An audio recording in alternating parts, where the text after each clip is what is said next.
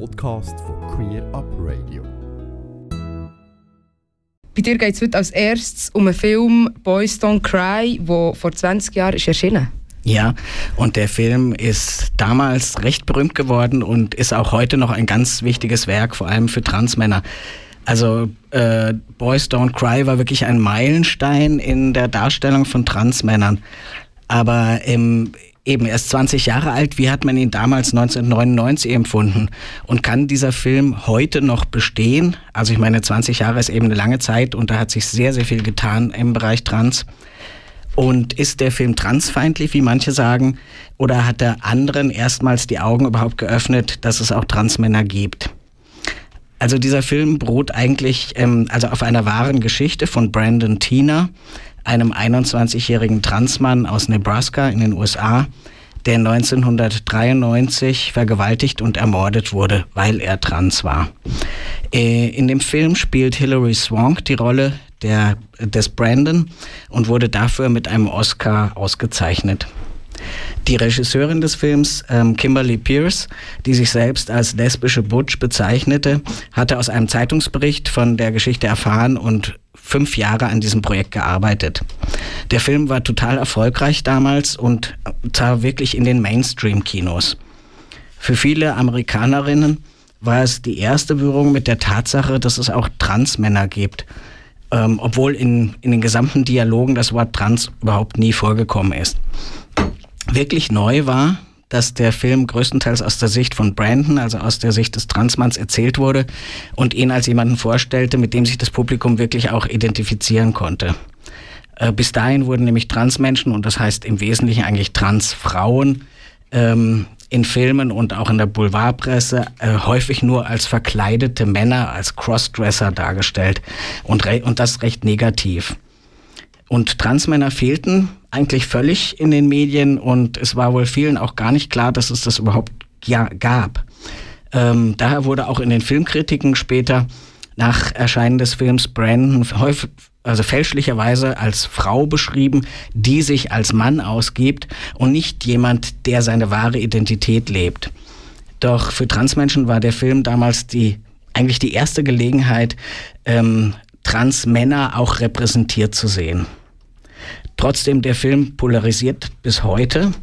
Nach einer Vorführung im Jahr 2016 haben Demonstrierende äh, in einem College in den USA eine Diskussion mit der Regisseurin unterbrochen und argumentierten, der Film sei transphob, weil die Hauptrolle mit einer Cis-Schauspielerin, also mit einer als Frau geborenen Frau besetzt sei und weil er auch eine brutale Vergewaltigung darstellen würde. Wenn der Film heute gedreht werden würde, dann wäre die Besetzung wahrscheinlich sowieso mit einem Transmann ein Muss. Scarlett Johansson zum Beispiel zog sich letztes Jahr nach einem Aufschrei aus der Community von dem Film Tub, Rub and Tug zurück, äh, wo sie einen Transmann hätte spielen sollen und das geht heutzutage gar nicht mehr. Es gibt wirklich hervorragende Trans-SchauspielerInnen. Doch 1999 war die Situation eben noch ganz anders. Ähm, die Regisseurin sagte, sie habe mehrere Lesben, Drag Kings und Transmänner, also so ein bisschen bunt durcheinander aus der Community angesprochen, die aber alle nicht in Frage kamen, ähm, weil sie eben die entsprechende Ausbildung nicht hatten oder für die Rolle nicht passten, bis sie dann Hilary Swank gefunden hat, die für sie auch die richtige Ausstrahlung für diese Rolle hatte. Und der Erfolg in den Mainstream-Kinos hat ihr dann auch recht gegeben. Doch es gibt noch andere Gründe, warum dieser Film für die Trans-Community so einerseits positiv wie andererseits frustrierend ist, je nachdem, wo sich jemand sozusagen in seiner Transition befindet, war es für einige von entscheidender Bedeutung, dass Transmänner existierten und dargestellt wurden. Doch andere kritisierten die große Brutalität und also zum Beispiel diese Ver Vergewaltigungsszene am Ende des Films. Also auch ich habe den Film, als ich ihn das erste Mal geschaut habe, ich habe den nicht zu Ende schauen können. Er ist wirklich sehr, sehr brutal am Ende. Ähm, also diese Szene ist wirklich schwer zu ertragen, aber genau das ist eben sozusagen auch die Wahrheit über die Gefährdung von Transmenschen bis heute, äh, die man letztlich auch nicht ignorieren kann. Und schließlich geht es um einen wahren Fall. Ähm, also der Film ist auch heute noch wichtig und ich kenne ganz viele Transmänner, die ihn jetzt im Rahmen ihrer Transition gesehen haben und äh, ja eben einfach gesehen haben, es gibt Transmänner und äh, Also uns gibt es als Transmänner und wir sind repräsentiert auf de, auch auf der Leinwand. Beim nächsten Thema geht es um Transmänner und HIV, ein bislang unterschätztes Problem. Warum ist das so? Ja, es ist ganz interessant. Trans-Männer äh, und auch nicht-binäre Personen sind im Bereich der Forschung und auch in der Prävention rund um HIV ziemlich unterrepräsentiert. Ähm, aber Transmänner sind nicht nur mit ihrer Transition beschäftigt, sondern sie sind durchaus sexuelle Wesen. Aber das stand irgendwie noch nicht so richtig auf dem Programm vieler Gesundheitsorganisationen. Dadurch sind sie aber für HIV-Ansteckungen und ähm, andere sexuell übertragbare Krankheiten besonders gefährdet, da sie über die bisherigen Präventionskampagnen überhaupt nicht oder nur sehr schlecht erreicht werden. Und es gibt bislang wirklich nur ganz wenige Projekte, die auf einem nationalen oder gar internationalen Level äh, über das Thema arbeiten. Ähm, nun gibt es aber ein neues internationales Projekt, das heißt Trans Men and HIV, Transmänner und HIV. Und das will das Wissen und die Forschung vorantreiben. Ähm, dieses Projekt wird von der Organisation GATE betrieben, die sich insbesondere bislang mit der End Pathologisierung von Trans äh, befasst hat und sich jetzt neu auch im Gesundheitsbereich engagiert. Ähm, das Ganze ist deshalb spannend, weil eben, wie gesagt, Transmänner fallen in den ganzen Präventionskampagnen eigentlich immer sozusagen zwischen raus. Ähm, wenn Trans und HIV thematisiert wird, geht es meistens um Transfrauen, um Sexworkerinnen. Transmänner kommen da nicht vor und das äh, zeigt sich einfach in der Statistik. Die Zahlen sind leider stark ansteigend. Ähm, Gate hat jetzt einen Projektleiter gefunden, der sich auch mit seiner Dissertation mit der sexuellen Gesundheit von Transmenschen beschäftigt.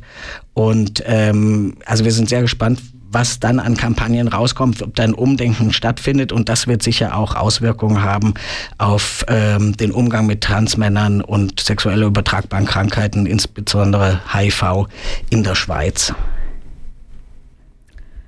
Äh, jetzt kommen wir eigentlich schon zurück zur Schweiz. Am 7. November startet in Bern eben das diesjährige Quersicht-Festival. Das Jahr mit dem Schwerpunkt bei Themen um Trans und Inter. Du hast uns da auch noch wie so eine Filmempfehlung mitgebracht. Genau. Also ich will ja nichts vorausnehmen, äh, weil ähm, das Thema Quersicht kommt ja nachher noch ganz stark und ausführlich. Aber einfach ähm, ein bisschen äh, über die Transfilme reden und einfach einen kleinen Tipp geben. Ähm, dieses Jahr werden fünf Transfilme gezeigt und ich möchte einmal empfehlen Becoming Me. Das ist ein Dokumentarfilm über einen Transmann. Also heute ist irgendwie so das Thema Transmänner so ein bisschen stärker im Vordergrund, ähm, der acht Jahre lang ähm, dokumentarisch begleitet wurde. Und das zweite, äh, der Film Katoy, The Women We Are von Stefan Jung, einem Schweizer Regisseur. Der Film hat drei ältere Transfrauen in Thailand im, auf dem Land begleitet und beschreibt eben ihre Akzeptanz oder auch den gesellschaftlichen Umgang mit ihnen. Ähm, das Ganze ist spannend, weil der Film äh, in Anwesenheit des Regisseurs gezeigt wird am Samstag, dem 8. November um, nein, um Samstag, äh, am Quersicht Samstag, ich weiß das Datum jetzt nicht, aber um 15.30 Uhr, das ist vielleicht ein wichtiger, im Kino in der Reitschule. Und ähm, es wird auch eine Person von TGNS dabei sein und wir würden uns freuen, wenn ganz viele Leute kämen, um sich den Film anzuschauen und eben im Anschluss an den Film an der Diskussion und an den Fragen teilzunehmen.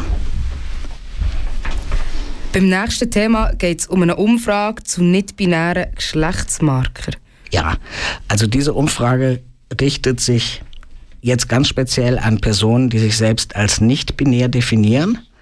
Ähm, aber ist, glaube ich, interessant für alle, die zuhören. Die Frage ist nämlich, was soll eigentlich in den Ausweisen stehen, wenn es einen Geschlechtsmarker oder einen Geschlechtseintrag gibt, der nicht Mann und nicht Frau ist? Ähm, was, was wäre das, was man im Ideal, Idealfall eintragen könnte? Also divers, wie in Deutschland oder Österreich, oder ein X, wie in vielen anderen Ländern, oder nicht binär als Wort, oder eine Null oder was auch immer. Und ähm, die Politik beschäftigt sich mit dem Thema, auch wenn Moment nicht zur Debatte steht, dass das in der Schweiz eingeführt wird. Aber ähm, der Bundesrat hat aufgrund von zwei Postulaten ähm, einen Bericht angeregt, der zurzeit verfasst wird. Und darum, da geht es darum, dass eben abgeklärt wird, was es für das Schweizer Recht überhaupt bedeutet, wenn es ein weiteres Geschlecht, also ein weiteres amtliches Geschlecht gäbe. Welche Konsequenzen hat das im Recht? Und äh, welche Konsequenzen hätte zum Beispiel auch die Abschaffung überhaupt von Geschlechtseinträgen? Und als Beitrag von uns, beziehungsweise eben von der Trans-Community, stellen wir jetzt die Frage, was stellt ihr euch vor, was soll in den Ausweisen im Idealfall unter Geschlecht, wenn es diese Kategorie eben weiterhin geben muss, eingetragen werden? Ähm, diese ähm, Umfrage kann man ausfüllen auf der Webseite von TGNS. Da haben wir es ganz oben stehen. Und sie läuft noch bis zum 7. November. Und direkt danach kann man zum Quersicht gehen. Nein, bis zum 7. November kann man teilnehmen an der Umfrage. Und wir würden uns freuen, wenn noch weitere nicht-binäre Personen sich beteiligen würden. In Zürich ist die Namensänderung stark vereinfacht. Ähm, seit wann ist das so und was heißt das konkret? Also das ist jetzt seit einem Monat so und das ist das Ergebnis eines ganz langwierigen Prozesses hinter den Kulissen, den TGNS und andere angeschoben haben, ähm, dass die Vornamensänderung, es geht nur um den Vornamen, ähm, in Zürich schneller und einfacher von der Bühne äh, über die Bühne geht. Also Transmenschen, die im Kanton Zürich wohnen, können jetzt ihren Vornamen ganz einfach ändern. Man muss einfach nur ein Merkblatt lesen, kleines äh, Formular ausfüllen, ein paar Beilagen organisieren. Also man braucht eben zum Beispiel einen Strafregisterauszug oder Betreibungsregisterauszug und das Ganze einsenden. Und das war's dann schon. Also man braucht zum Beispiel keine Bestätigung eines Psychiaters, einer Psychologin oder ähnliches ähm, für Leute, die sich mit keinem Geschlecht oder mit beiden Geschlechtern identifizieren, besteht auch die Möglichkeit, einen geschlechtsneutralen Namen zu nehmen oder mehrere unterschiedliche geschlechtsspezifische Vornamen zu wählen. Also zum Beispiel eben äh, Kurt, Anneliese, Meier oder sowas. Das würde zum Beispiel auch gehen. Ähm, in wenigen Fällen kann es sein, dass das Amt eine Bestätigung einer Fachperson braucht, dass die Namensänderung eben beantragt, beantragt werden kann, weil man trans ist. Und ähm, diese Bestätigung muss man auch nicht bei einem Psychiater, Psychologin oder dergleichen bekommen, sondern die kann die TGNS Rechtsberatung ausstellen. Die können die Beratungsfachstellen in Bern und Zürich und Lausanne ausstellen, ähm, aber auch zum Beispiel die Hausärztinnen oder die Endokrinologen.